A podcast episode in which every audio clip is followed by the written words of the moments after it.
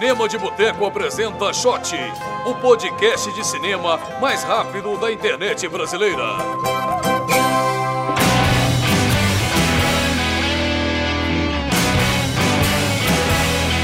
Olá pessoal, estamos começando mais um Shot, o podcast de cinema mais rápido da internet brasileira.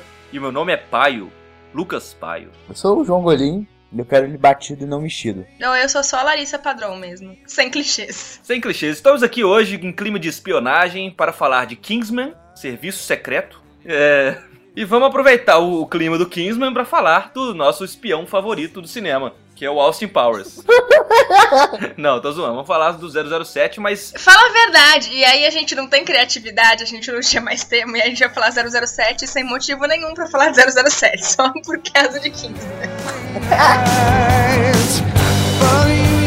Galera, a estreia da semana, né, de mais renome aí no, nos cinemas, é Kingsman Serviço Secreto, que é o filme novo do diretor Matthew Vaughn, que é o cara que dirigiu Kick-Ass, dirigiu X-Men Primeira Classe e está de volta com mais uma adaptação de quadrinhos, embora não seja todo mundo que sabe que essa é uma adaptação de quadrinhos, mas é um quadrinho de, é, feito pelo Mark Millar, também do Kick-Ass. Mais uma do Mark Millar, inclusive. Né? E do Dave Gibbons, que é o cara que fez Watchmen junto com o Alan Moore. Então o Matthew Vaughn está de volta aí com um filme que é de quadrinhos, mas não tem nada a ver com super-herói. É um filme de, um filme de espiões. Todo espião é meio super-herói, né? É. A diferença é que eles trabalham para organizações secretas. Super-heróis são megalomaníacos e acham que trabalham para o mundo. Não, os super-heróis da Marvel trabalham para Shield, que é uma organização secreta. Pois é. E se você for ver, o Homem de Ferro comprou os poderes dele, assim como um espião faz, mais ou menos. E o, e o, o último filme do Capitão América era bem um filme de espionagem, assim, né? Um filme, um filme de espião. É verdade. Imagina que louco se a Marvel comprasse o direito de James Bond e aí o James Bond participasse de um próximo filme dos Vingadores, por exemplo. Eu acho que poderia ser o, o Roger Moore mais velho. Roger Moore tem 90 anos, você sabe, né? então, isso é do caralho. Ele não deve mais falar uma palavra direito. Mas... Porra, Larissa. A Larissa ela é cruel, cara. Porra, tem muita gente com 90 anos aí que tá falando várias palavras direito, Larissa. O que, que é isso? O Stan Lee, inclusive. O Stan Lee deve ser mais velho ainda que o Roger Moore. É, o Stan Lee tá aí em todos os filmes da Marvel. Mas vamos lá, Kingsman, diga aí, o que, que, que, se trata o Kingsman, Larissa? Então, o Kingsman, ele, ele acompanha o personagem do Colin Firth, que chama Harry Hart. E ele é um agente secreto da Kingsman, que é uma agência de cavalheiros. São tipo. Cavaleiros ou cavaleiros sem H? Eles andam a cavalo? Não, eles não andam a cavalo. Eles são gentlemen. Eles são tipo da rainha. É São isso. cavalheiros. Cavalheiros. É uma agência de serviço secreto, de espiões, mas eles são nobres, cavalheiros. e o Colin Firth é um deles, só que daí numa missão, por um erro dele, um dos agentes acaba morrendo. E aí ele vai lá confortar a família, né, e oferecer dinheiro e aquelas coisas, e ele acaba conhecendo o menininho, a criancinha, que é o filho do, do agente que morreu. Ah, alguns anos depois, e ele entrega tipo, um medalhão pra esse menino pra quando ele tiver alguma enrascada, pra ele procurar esse número. Alguns anos depois, esse menino, que é meio vida louca, vive tipo no subúrbio de Londres, passa por uma enrascada e liga pra esse número, e aí o Colin Firth meio que coloca ele sobre as asas dele. E coloca ele pra iniciar como um dos aspiras da Kingsman. É tipo o profissional, assim? O menininha tipo a Natalie Portman, sendo né, criada nesse mundo de, de assassinos por encomenda, só que nesse caso aí a serviço do governo? Tem alguma coisa, um paralelo aí? Ah, até dá pra fazer um paralelo, mas a Kingsman ela não é, ela não é a serviço do governo, ela é uma agência tipo particular. Eles não têm nenhuma ligação com MI6 nem nada, eles até citam essas agências. Então eles não têm licença pra matar. Eles não têm licença pra matar. Mas eles, eles se envolvem em umas conspirações bacanas, internacionais, tudo. E meio que rola um Big Brother dos aspirantes novos da Kingsman. Eles têm um número de carreiras correta. E como depois, passado alguns anos, um outro morre, aí tem que preencher a, cade- a cadeira deles. Então são tipo uns oito jovenzinhos brigando por essa cadeira e um, é desses, um deles é um do- dos protegidos do Colin Firth. Só que esse menino, ele é todo, ele não é nada gentleman, assim. Ele é um menino bem... Ele é tosco. Ele é tosco, mas ele é um menino que sabe se virar, um menino das ruas. E aí, só que nesse meio tempo rola um plano maligno pra, pra dominar o mundo, claro, é, liderado pelo Samuel Jackson, que é tipo um, um gigante da comunicação com a língua presa. É bem absurdo mesmo, e aí o filme ele realmente lembra um pouco esse clima do 007 pelo absurdo. Só que eles realmente eles abraçam o absurdo, eles tiram sarro disso. É um filme que tira sarro de si mesmo. Aí os- ele tem toda uma aquela breguice clássica dos 007 nos 80, sabe? aquela, aquela violência tosca, aqueles vilões bem toscos. Aham, com gatinho. O roteiro não tem coerência nenhuma, é cheio de furo, mas ele é muito divertido. O filme ele, ele é feito para ser um filme de ação divertido. E ele até tem algumas críticas no meio dele e tal. Ele critica um pouco o poder assustador da comunicação, a tendência do, do humano à violência, mas ele não é feito para ser um filme crítico, um filme contestador, um filme que faça muito sentido. Ele é um filme muito bem divertido. É uma pegada mais ou menos do que do, do Kick-Ass, né? É um filme divertido, mas sim, muito violento, inclusive recebeu bastante críticas. Politicamente incorreto. Politicamente incorreto. Bota a Chloe Moretz, que tinha lá uns 5 anos de idade na época, matando, degolando cara. No quadrinho é pior, sabia? No quadrinho ela cheira cocaína antes de matar uma galera. Caramba. É, ele é bem politicamente incorreto também, até meio machista em alguns pontos o que, claro, combina com James Bond, né? Mas ele é muito divertido. E essa coisa da violência gráfica, ele tem bastante, assim, ele, ele é meio que uma mistura, tipo. Até falei quando, quando ele foi lançado, se o se o Tarantino e o Zack Snyder se juntassem para dirigir um James Bond com Roger Moore, seria esse filme. Eu veria esse filme. Então ele tem muita câmera lenta. Ele, mas assim, ele tem uma violência bem gráfica, ele tem aqueles efeitos Zack Snyder, sabe? De câmera lenta, aquela fotografia bem brega e colorida. E uma violência bem gratuita. E tem o Samuel Jackson fazendo um papel tosco que também combina com Tarantino. Tem o Mark Hamill no filme também, né? Tem o Mark Hamill e é muito engraçado, porque já começa e o personagem do Mark, com o personagem do Mark Hamill, e eu só fui reconhecer depois, a hora que eu vi no IMDB, que era o Mark Hamill. Ele tá muito irreconhecível. Nossa. Então, a história dele é bem absurda, assim. E ele tira sarro desses filmes. Já pararam pra pensar que o Mark Hamill parece o Bon Jovi? Bon Jovi? Não, o Mark Hamill não parece o Bon Jovi. Cara, eu acho que ele parece muito Bon Jovi. Não, só que não. Mas enfim, aí tem o Mark Hamill e ele tem essas situações bem absurdas e ele tira sarro desses filmes do James Bond. Tipo, aquela coisa, sabe? O vilão vira pro mocinho e fala: Esse é aquele momento que eu vou te contar todo o meu plano até aparecer alguém para te salvar. E só que eles subvertem isso, né? Eles sempre tiram sarro disso e, e falam: Esse não é esse tipo de filme. Basicamente, o que o Matt Vaughn tá fazendo é subverter todo esse mundo, sabe? Fazer uma homenagem ao mesmo tempo que você tá subvertendo todo esse mundo. E ele acho que ele levanta um pouco também da discussão do da violência gratuita, sabe? Porque eu mesma saí do cinema, as duas cenas mais fodas e lindas que ele tem são cenas muito violentas, muito mesmo, e bem gráfico. Tanto que no, nos Estados Unidos ele foi R-rated, né? E aqui no Brasil ele deve ser 16 anos, alguma coisa assim. Ele é bem gráfico. E essas duas cenas são fodas, elas são muito boas. Só que daí eu saí do cinema pensando, tipo, eu deveria achar essas cenas muito boas, sabe? Elas são muito violentas, é absurdo. Então ele levanta essa discussão da, da violência bonita.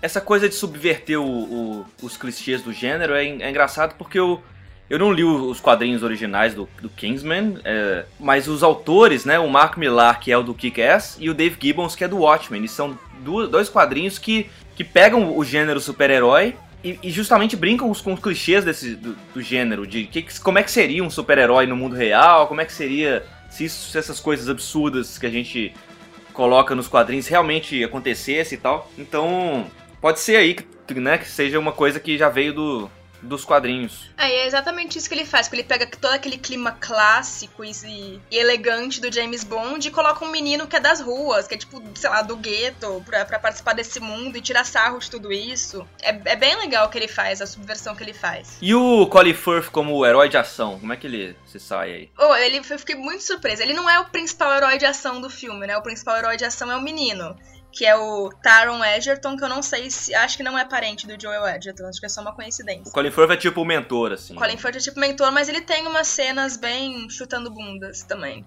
E ele se sai muito bem, assim, é bem, bem diferente do que ele tá acostumado, mas é isso, mas ao mesmo tempo ele é um cavalheiro, então ele chuta bundas com classe. Será que ele é o novo Liam Neeson, que depois de velho começa a querer ficar virar herói de ação, assim? É, só que ele é um bom ator, né? A diferença é essa. Você sabia que o Liam Neeson, ele ele recusou fazer o James Bond nos anos 90, né? Sério? E o motivo dele recusar a fazer o James Bond era que ele não estava interessado em atuar em filmes de ação.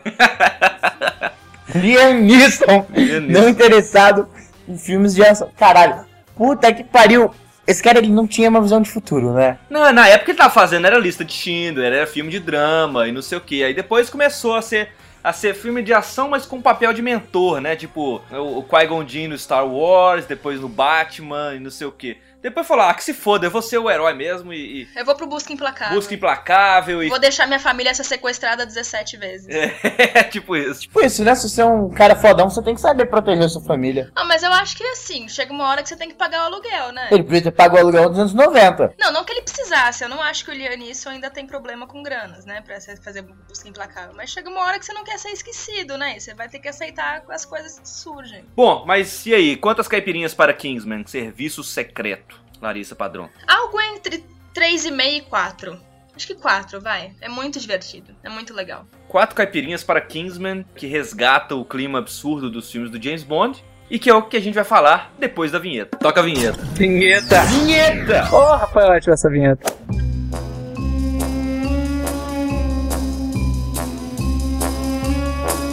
Eu vi uma crítica do, do Kingsman, o pessoal tava falando que, que o Kingsman trazia esse, essa coisa absurda do- dos filmes de espião e que era uma, uma, uma coisa bem-vinda depois da bornificação do 007. Porque depois que o. Né, que rebutaram com o Cassino Royale, com o Daniel Craig e tal. O- eles fizeram essa pegada do James Bond mais realista, né? Sem, sem aqueles gadgets absurdos que que estavam lá no, no- da época do Pierce Brosnan, do, do Roger Moore. Uma fotografia sempre mais eh, câmera na mão e tal, que é uma coisa que começou a ficar mais em voga depois dos filmes do, do Bourne, né? Do Jason Bourne. É, o Daniel Craig, acho que sem dúvida é o, é o mais sério de todos os James Bond, né? Com certeza. Não, sem dúvida. Eu acho que mesmo, mesmo eu gostando muito do Daniel Craig, eu acho meio ridículo você tentar fazer uma coisa tão séria assim com o James Bond. Porra, olha seu personagem. Vocês sentem saudades do James Bond absurdo? Tipo, vocês acham que seria uma coisa legal e é, né, a franquia dar uma outra guinada e voltar pra essa coisa? Que parece ser uma, mais ou menos uma. Uma tendência. Uma, ten- uma coisa assim, né? Tem, tem a, é a fase mais absurda, aí fica absurdo demais, aí fala, não, vamos botar mais pé no chão. Aí fica pé no chão demais, vamos botar coisa. Porque assim, na época do, do Roger Moore, teve, sei lá, oito filmes com o Roger Moore, uma coisa assim. Ele tava tão absurdo o negócio, ele foi pro espaço e tinha um cara lá arrancando o, o- cabo do bondinho do pão de açúcar com os dentes. E aí o James Bond indo pro espaço, assim, sem, sem treinamento nenhum. Ó, entra na nave aqui, pilota aqui que você chega no espaço. Tava tão absurdo que aí os, filmes, os dois filmes que teve com o Timothy Dalton eh, foram mais mais sérios e mais realista é meio uma pa- palavra meio difícil de usar nesse contexto do James Bond. Até porque ele desvia de uma bala, tipo, de canhão, guinando o carro e apoiando só em duas rodas. É, mas assim, mas, de- mas definitivamente mais sério do que, do que os do Roger Moore. E aí, assim, Sim. não funcionou muito bem e tal. E aí voltaram com, com o GoldenEye, que é um filme. Não é dos mais absurdos do James Bond, né? Só que aí começou. Os, os do Pierce Brosnan começaram aí, assim, nessa. Nesse caminho muito rápido. Aí chegou no, no quarto filme, já tinha carro invisível, já tinha o. Porra, é- era muito massa, velho. Tinha um hotel de gelo, palácio de gelo. Ah, mas o hotel de gelo existe, porra. Tem um hotel de gelo aí. Sim, mas era muito massa aquele filme, velho. Tinha o laser do espaço. Assim, eu só vi o filme quando eu era criança. E eu achei do caralho quando eu era criança. Eu nunca revi, eu tenho total consciência de que ele, muito provavelmente, é uma Isso merda. faz cinco anos, né? É, tipo, quanto tempo o filme? Porra, não. Tem mais de 10 anos. Mas eu acho, assim- eu acho que hoje o público não é mais ingênuo. Então, eh, o- ninguém engole mais o Roger Moore hoje em dia, sabe? E mesmo que o Kingsman ele tenha mais essa pegada tirando sarro, mas é uma coisa meio que assumidamente estou fazendo uma homenagem ao passado. É para um outro tipo de público. Não sei explicar, mas o, o público de hoje em dia não é tão mais ingênuo para aceitar um, um James Bond do Roger Moore, a não ser que você fosse muito, mas muito descarado e bem dirigido, e sei lá. Mas o, o Cassino Royale, o- os Bond com o Daniel Craig, eles começaram mais sério. O Cassino Royale deve ser um dos filmes mais sérios da franquia. Um dos melhores, na minha opinião, também. Eu adoro aquele filme. Muito bom. Eu gosto muito também, mas do Daniel Craig eu gosto mais do Skyfall. Porra, Skyfall é muito foda, velho. Eu acho muito bom. E o Skyfall já tem isso, de que ele também ele é um pouco mais sério, mas ele já tem umas homenagens ao passado, assim, ele já tem umas coisas meio absurdas. O que eu achei massa do Skyfall é que ele é nostálgico em relação ao James Bond. É, porque ele, é ele foi. O Skyfall foi lançado quando o James Bond fez 50 anos, né? E aí ele foi lançado naquele clima de homenagem. É. Então tem várias cenas do Skyfall que são homenagens a filmes anteriores. Eles trazem o Kill, eles trazem a Money Penny de novo. É, Sim, muito bom. ele- Tem uma cena que ele, que ele pisa na cabeça de crocodilos também, que é o que o Roger Pisa na cabeça de crocodilo. Mas o Cassino Royale, ele tem essas diferenças mesmo. Tanto que ele se apaixona, né? Ele pensa em largar o MI6, porque ele se apaixona. O que 007 não fazia, né? Sim. Se bem que o Timothy Dalton, ele casa até. Não, quem casa é o. Ah, é o George Lazenby. Que também trouxe uma coisa um pouquinho mais séria, assim. Você vê, o, você vê o, o único filme dele, né? Que é o Serviço Secreto de Sua Majestade. Ele é um filme que é um pouco mais mais sério do que os filmes do, do Sean Connery, especialmente o, o anterior, que se não me engano foi o com 007 Só Se Vive Duas Vezes, que também tem coisa do espaço e é uma, uma coisa absurda, tem uma nave espacial que engole a outra, assim. Mas assim, e, e é engraçado que o, o do Jo- Mas assim, todo filme do James Bond tem uma coisa absurda ou outra. O, o George Lazenby, por exemplo, começa falando assim, acho que a primeira cena, ele, ele leva o fora de uma, de uma mulher, assim, ele tipo, né, ele tenta pegar a mulher, a mulher não dá bola pra ele. E aí ele fala, isso nunca aconteceu com o outro cara. Tipo assim, é uma piscada pro, pro, pro- ah, olha, olha só, ah, esse aqui é o outro cara, era o Sean Connery, esse eu também sou o James Bond, saca? Essa, essa... Eu acho o filme do George Lazenby, eu já vi muita gente elogiando ele, eu acho ele meio defensável, assim, ele é muito chato. Ele é muito chato. Porque ele nem é um filme de ação, ele é lento pra caralho, nada acontece, mas ele também não é um filme mega inteligente, sabe? Do tipo, tudo bem, é um filme mais lento, tem um clima mais lento, mas ele é um filme muito inteligente. Ele não é nenhum dos dois, ele não é nem um filme de ação, nem um filme inteligente. E ó, ele se passa num lugar onde mulheres são, ficam sonâmbulas e fazem umas coisas bem. Tem loucas isso, né? também. Não é, também não é muito sério. Assim, a gente falando desse. Se o James Bond ele deveria ser mais sério ou mais absurdo. Eu me lembrei do Espião que Sabia Demais. Que é como se fosse um James Bond, só que extremamente sério. Que é o do Gary Oldman, né? É, e é um filme fenomenal. Não, eu gosto dessa pegada mais séria também. Eu, eu adoro os filmes do, do, do Bourne. Mas aí, claro que se todo mundo começa a fazer a mesma coisa, se, se tem o Bourne, tem o James Bond, tá todo mundo fazendo o mesmo, tem hora que você só quer ver um negócio absurdo acontecendo ali na sua frente e, e foda, saca? Então, Sim.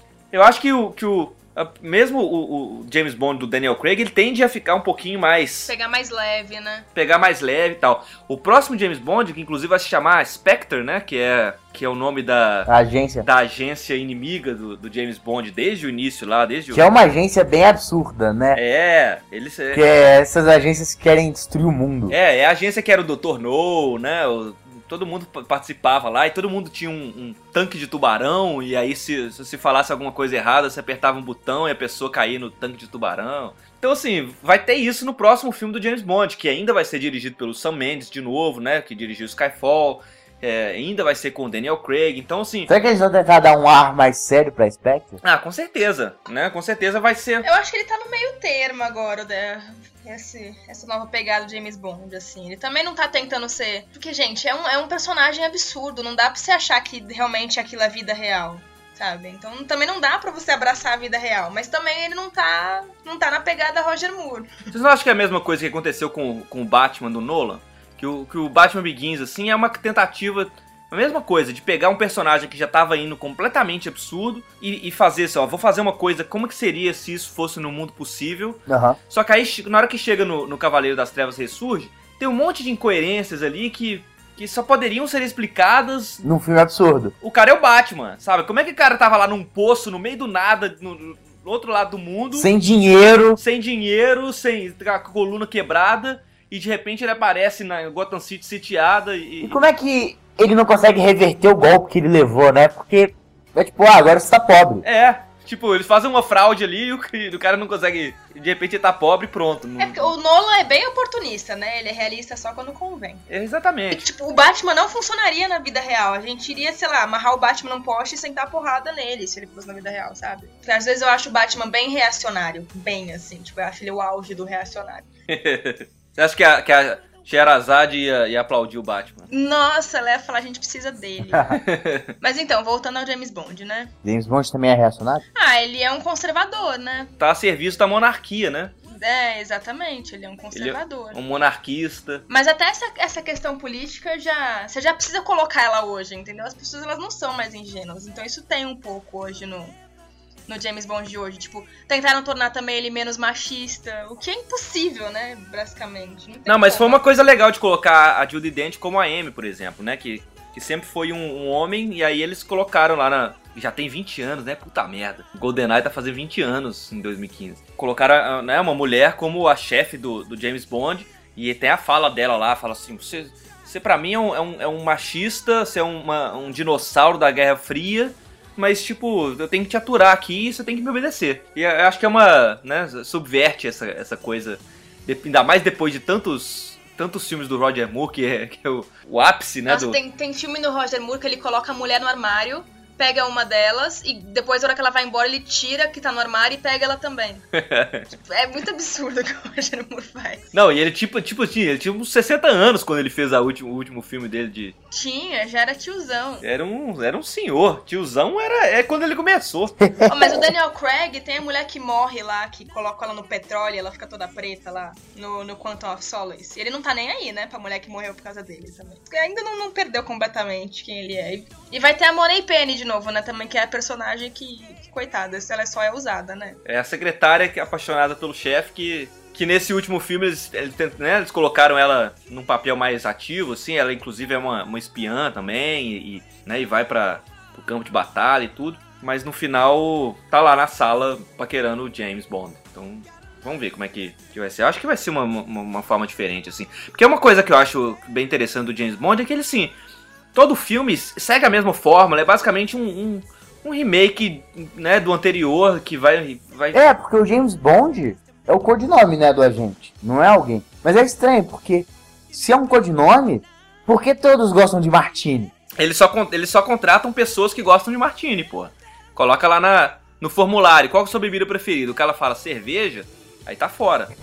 entendeu? Não, não é codinome James Bond, é o codinome é 007. James Bond é o nome real dele. Não, pois é. A é não. pessoa. Só é, tem, não, ou não, ou não. Tem uma teoria que, que coloca o, o, o, James, o nome James Bond como se fosse um nome tipo Jason Bourne, assim, um nome falso criado pelo, pelo, né, pelo MI6 lá para poder a cada agente 007 que é, é, efetivado como o novo espião lá do departamento, ele também recebe o nome James Bond. Então isso explicaria porque que, né, os filmes seguem uma cronologia desde os anos 60 até os dias de hoje. Porque pode mudar o, o James Bond, mas às vezes não muda a Amy, por é, exemplo. É, porque a, a Amy era a mesma, a Judy Dent era a, a chefe do Pierce Brosnan, também é a mesma chefe do Daniel Craig. Assim, tem duas explicações. Uma é que é simplesmente é o, é o, A gente tá falando do mesmo cara, só que o filme tá sendo rebutado a cada novo ator, né? Que é uma explicação plausível para o cinema, que tá. Cada filme é um reboot. Ou você pode criar essa teoria que é um. É divertido, assim, você vê coisa. Mas a teoria é bem falha, porque se você for ver os filmes em sequência, eles tentam seguir uma cronologia como se o Roger Moore fosse realmente o George Lazenby e fosse o Sean Connery. E depois o Timothy Dalton também fosse o Roger Moore. Você vê que o, o George Lazenby casa com a mulher num filme. Vários filmes depois tem o Roger Moore visitando o túmulo da mulher que morreu, entendeu? Então, no último, no Skyfall, por exemplo, ele vai lá no, no na residência da família, e é a família Bond, né? Tem o mesmo nome e tal. Então não, essa teoria é, é interessante e tal, mas não se sustenta pelo que eles estão colocando nos filmes. É. Tem mesmo a teoria que tá, não se sustenta, que então seria a mesma pessoa, na verdade, só trocando de ator. Ele teria 150 anos aproximadamente, se fosse a mesma pessoa, só trocando de Não, ator. ele teria a idade do Sean Connery, né, Larissa? Porra! Toca a vinheta. Vinheta! Vinheta! Ô, oh, Rafael, ativa essa vinheta. Pra mim, o, o mais absurdo é o vilão do o Homem com a, com a Arma de Ouro, que é o Christopher Lee, e ele tem três mamilos. Três mamilos. Grande momento. O que que deu no- na cabeça do Christopher Lee pra falar você é um vilão com três mamilos? O Scaramanga. Nossa, é muito bom esse filme de, de louco, assim. E o outro, o, o, o ajudante do vilão, né? O anãozinho da Ilha da Fantasia lá, tipo. então- Cara, por isso que Austin Powers é muito bom, saca? Porque, tipo, a Larissa tava falando de como o Kingsman tem esse lado político e tal, mas Austin Powers, eu acho que é o 2, tem uma das falas políticas mais maneiras que eu já vi nesse tipo de filme. Que é tipo, não existe mais mundo, são só corporações. E cara, isso é realmente muito foda, saca? Tipo, é uma fala interessante. E tipo, é Austin Powers, saca? Tipo, puta que pariu. O Austin Powers, ele é de 97, né? Por aí. Que é da mesma época do, do, do James Bond do Pierce Brosnan. Acho que o Amanhã Nunca Morre também era de 97. Então, assim, ele tava. Tinha o Austin Powers fazendo paródia dos absurdos do James Bond. E também tinha o James Bond fazendo os absurdos da mesma coisa. Foi lançar os últimos três filmes do Pierce Brosnan é 97, 99 e 2002, que são exatamente os mesmos anos que foram lançados Austin Powers. Então acho que era, acho que era casado, né? É. O lançamento. Era pra É. ser na mesma época mesmo, tirando sarro do. E cara, tipo, Austin Powers tem algumas cenas mais sérias que os filmes do Pierce Brosnan. Com certeza. Ele surfa na avalanche. Eu nunca vou esquecer dessa merda dessa cena do Die Another Day, que é muito ruim. Eu acho Die Another Day bem ruim. Então vamos encerrando esse programa. Larissa Padrão, qual que é o seu filme favorito do James Bond? Eu vou parecer meio menininha por não homenagear o passado, mas eu realmente Por eu que gosto. menininha? É, Ah, não sei, Isso porque é muito parece. machista, cara. É verdade, é machista, mas a gente tá falando de James Bond. É. Mas enfim, é, eu- desculpa, foi menininha, mas eu quis dizer de não. Parece que, que você tá desrespeitando o passado. Mas não é assim, eu gosto muito dos filmes do Roger Moore, por causa disso, eles abraçam mesmo a tosqueira, e eu respeito isso. Mas o meu preferido é Skyfall, é o último, eu gosto muito dele, muito mesmo, acho um filmaço. Skyfall é bem legal. Mas, cara, Goldfinger, porra, a mulher fica. Eles matam a mulher cobrindo ela com ouro, sabe? Isso é muito doido. E aí depois eles repetem e matam ela cobrindo com petróleo. Petróleo. Mas desculpa, não tem um vilão com três mamilos, então. Não tem um vilão com três mamilos. Tem um cara fascinado com ouro, que não é uma forma muito boa de investimento, né? É sim, na verdade. Não é que é uma forma muito boa porque ela, ela é muito mais rentável, mas é porque ela é a mais estável. Ouro não desvaloriza. Não, e não só isso. Em crise, o ouro valoriza muito. Então, se você. Em tempos de estabilidade econômica, você começa a comprar ouro. Quando vai ter uma crise, que é onde você mais precisa de dinheiro, o ouro vale mais, porque todo mundo vai tentar investir em ouro na época de crise. E o homem com a arma de ouro que. Um homem com a pistola de ouro que tinha um- uma pistola de ouro, né? Que tipo, um metal que derrete quando você. É um metal muito maleável pra você fazer uma pistola, né? É, esse não faz muito sentido. Bom, é o mesmo vilão que tem três mamilos, então não acho que eles estavam procurando muito sentido naquele filme. Mas três mamilos é biologicamente possível. Não, não é. É, porra. É Tem sim. anomalias, né? Acontece. O Chandler tinha, lembra? O, o Chandler tinha.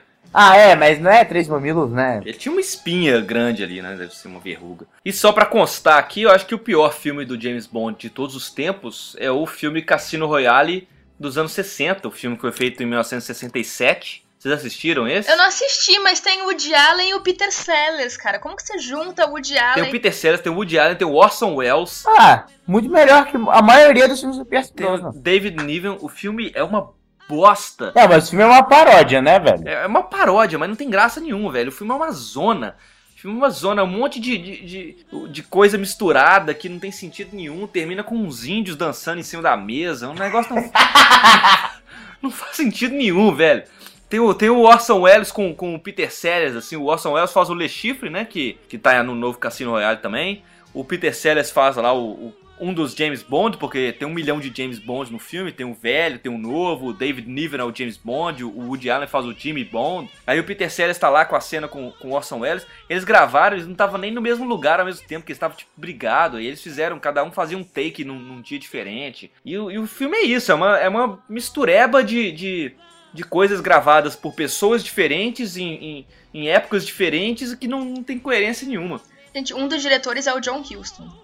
Tipo, é, é só gente grande nesse filme. Não, é só gente grande no filme. Tem o Billy Wilder como roteirista não creditado. Não, é, é impressionante, assim, você pega essa galera assim, você fala, meu Deus, vai ser o, um filmaço. Tem o Peter Sellers, né, velho? Tipo, Peter Sellers é foda demais. Mesmo assim eu recomendo, porque acho que, assim, não é só pelo, pelo elenco e pelo, pela galera envolvida, você tem que... ah, eu acho que o lance do Cassino Royale é que ele é um filme do Peter Sellers. E todos os filmes do Peter Sellers, eles são bons. Mas você não assistiu esse, né? Então. Eu assisti uma boa parte deles.